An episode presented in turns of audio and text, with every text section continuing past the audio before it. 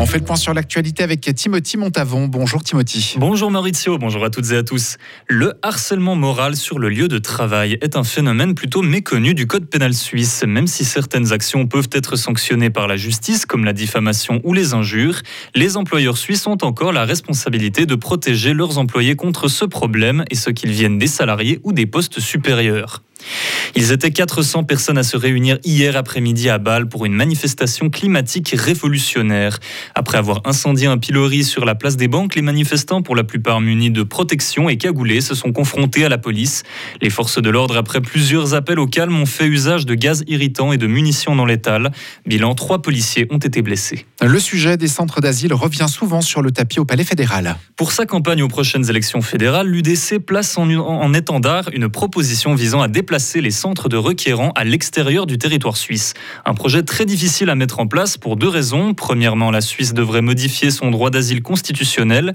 Deuxièmement, car elle devrait trouver des pays d'accord de mettre à disposition des terrains pour y accueillir les requérants d'asile du pays.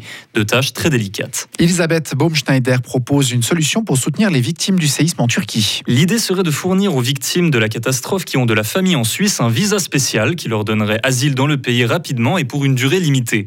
Cette proposition doit doit encore être approuvé par Ignacio Cassis, car c'est le département des Affaires étrangères qui s'attellera à la tâche s'il l'accepte.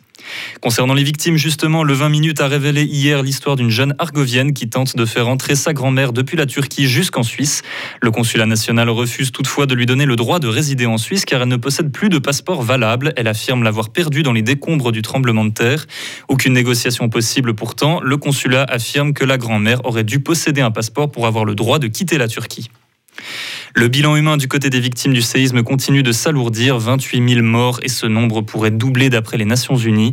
L'armée autrichienne a récemment suspendu son intervention d'aide humanitaire pour cause d'affrontements entre des groupes mettant en danger les sauveteurs autrichiens. Sans donner plus de détails, seule une petite équipe réduite continue les recherches. Pour les mêmes raisons, une ONG allemande a aussi demandé à ses forces de se retirer. Du nouveau concernant la guerre en Ukraine. Le patron de Wagner, le groupe de mercenaires russes, a annoncé avoir conquis une ville clé à l'est du pays. Moscou cherchait à la prendre depuis plusieurs mois. Néanmoins, il semble y avoir des retards entre les informations transmises par le groupe paramilitaire et le ministère russe, révélant peut-être des désaccords entre les deux entités. Il semble que les soldats de l'armée russe et de Wagner se disputent souvent le mérite d'avoir conquis les villes ukrainiennes. Luis Lula passe à l'action au Brésil. Une opération a été lancée par les autorités contre les chercheurs d'or illégaux en Amazonie. Ces derniers ont causé une grave crise humanitaire pour un peuple indigène d'Amazonie en envahissant leurs réserves. Meurtres, viols et pollution des fleuves au mercure. Ils sont près de 15 000 à devoir s'exiler à présent.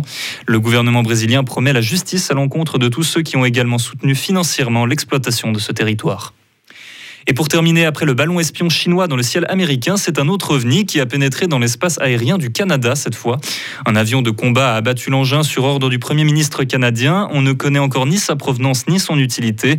Quelques heures plus tard, un autre objet a été repéré au-dessus de l'État du Montana. La zone aérienne a donc elle aussi été condamnée. Retrouvez toute l'info sur frappe et frappe.ch.